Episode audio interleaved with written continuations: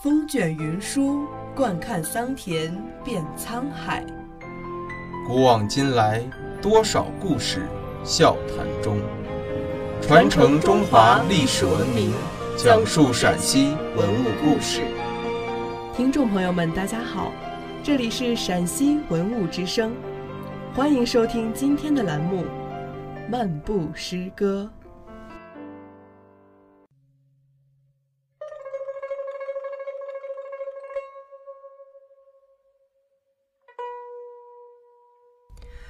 满江红·写怀》岳飞。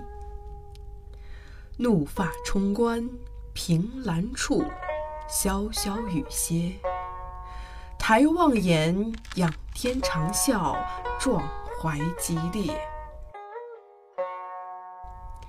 三十功名尘与土，八千里路云和月。莫等闲，白了少年头。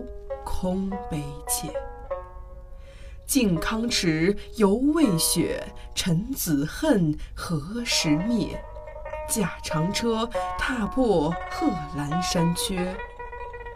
壮志饥餐胡虏肉，笑谈渴饮匈奴血。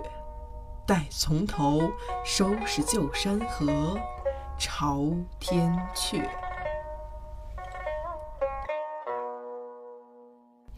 词句出自岳飞的《满江红·写怀》。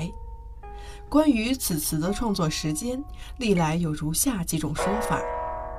第一种说法认为是岳飞第一次北伐，即岳飞三十岁出头时所作，如邓广明先生就持此说。第二种说法认为是一一三六年绍兴六年，这年岳飞第二次出师北伐。攻占了洛阳、商州和国州，继而围攻陈、蔡地区。但岳飞很快发现自己已是孤军深入，既无援兵，又无粮草，不得不撤回鄂州（今湖北武昌）。此次北伐，岳飞壮志未酬，镇守鄂州时写下了这首千古绝唱的名词《满江红》。第三种说法认为，《满江红》创作的具体时间应该是在岳飞入狱前不久。词中有多处可用来证明这一观点。三十功名尘与土，八千里路云和月。这两句历来是考证《满江红》作者问题最为关键的内容。第四种说法则认为，《满江红》的作者根本就不是岳飞。因为词里头的一些词句与南宋当时的实际史实有矛盾，其实这些都无关紧要，最重要的是看这首诗所洋溢着的那种临危不惧，面对国破家亡的危机关头，诗人所显示出的义无反顾的决绝决心。这首词代表了岳飞精忠报国的英雄之志。表现出一种浩然正气的英雄气质和报国立功的信心，以及乐观主义精神。壮志饥餐胡虏肉，笑谈渴饮匈奴血。待从头，收拾旧山河。把收复山河的宏愿，把艰苦的征战，以一种乐观主义精神表现了出来。读了这首词，使人体会。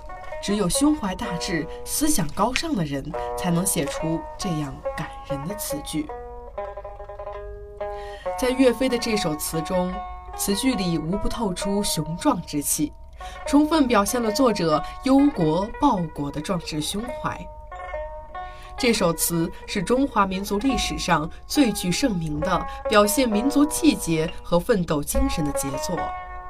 宋代以来，每到民族危亡之际，岳飞此词都能激励起中华民族的爱国心。抗战期间，这首词以其低沉而雄壮的歌音，感染了中华儿女，奋起投入挽救民族危亡的抗战洪流之中。正是因为岳飞强大的个人魅力，后世才在各地建庙纪念他，如河南汤阴的岳飞庙。开封的岳飞庙以及浙江杭州西湖的岳飞庙等。历代文人雅士、志士仁人在岳飞庙中留下了众多的纪念题刻，这些都给后人留下了巨大的精神财富。